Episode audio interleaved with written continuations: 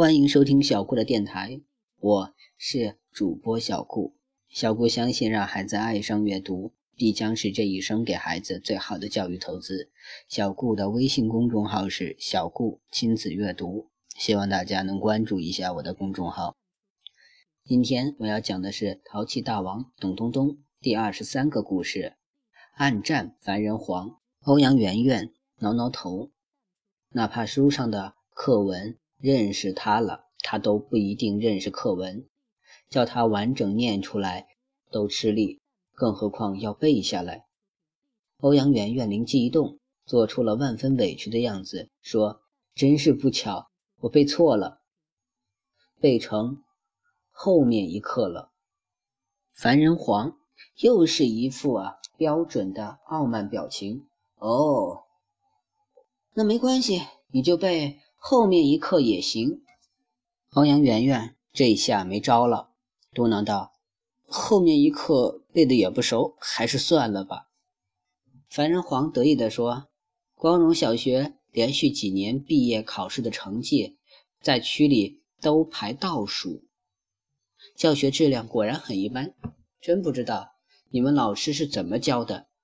英语老师不行也就算了，班主任怎么也不知道管管？”小贝一下子面红耳赤，老师们都在窃窃私语。没想到这位新来的教导主任说话这么厉害。欧阳媛媛这辈子头一回如此渴望自己能背出英语课文，给小贝争回点面子。董东东也合上了课外书，捏起了拳头。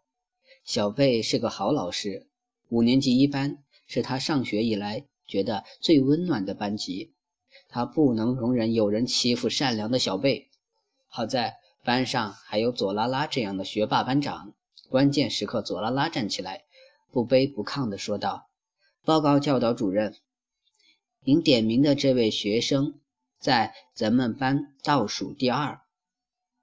虽然他成绩不好，但却是个体育健将，在运动会上赢得了很多的荣誉。”我相信，他绝不比区里任何一所学校、任何一个班级的倒数第二名差。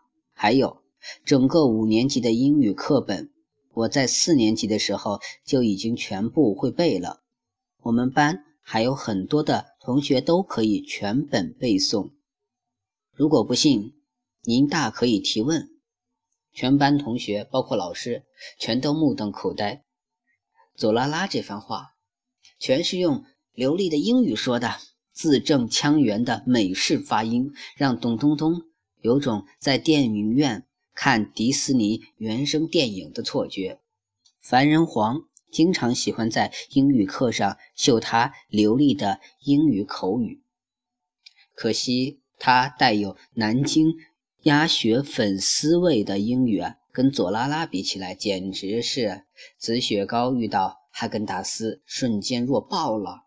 丁玲玲一向是小贝的铁杆拥护者，作为学习委员，她当然也不甘示弱，起身用英语说道：“左拉拉同学在我们班是第一名，用他来衡量五年级一班的水平，咱们胜之不武。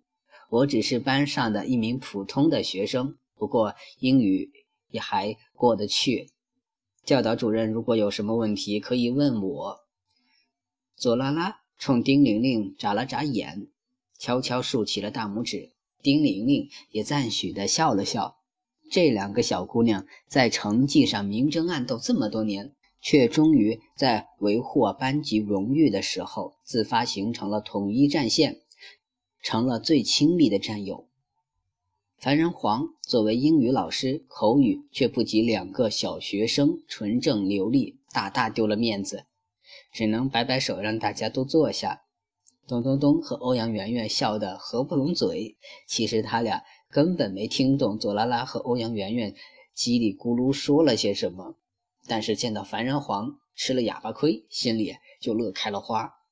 小贝却深深皱起了眉头，孩子们。对他和班级的维护，让他心里一热。不过，这位新来的教导主任可不好得罪，他在公开课丢了面子，恐怕张校长又要有麻烦了。第二十三个故事就到这里结束了。凡人皇本来想找麻烦，却被左拉拉和丁玲玲漂亮的回击了过去。但是凡人皇肯定不会善罢甘休的。下面会发生什么故事呢？别着急，请继续收听小顾的电台吧。小顾的微信号是微微格物顾摩安曼，希望大家能加小顾做您的好友。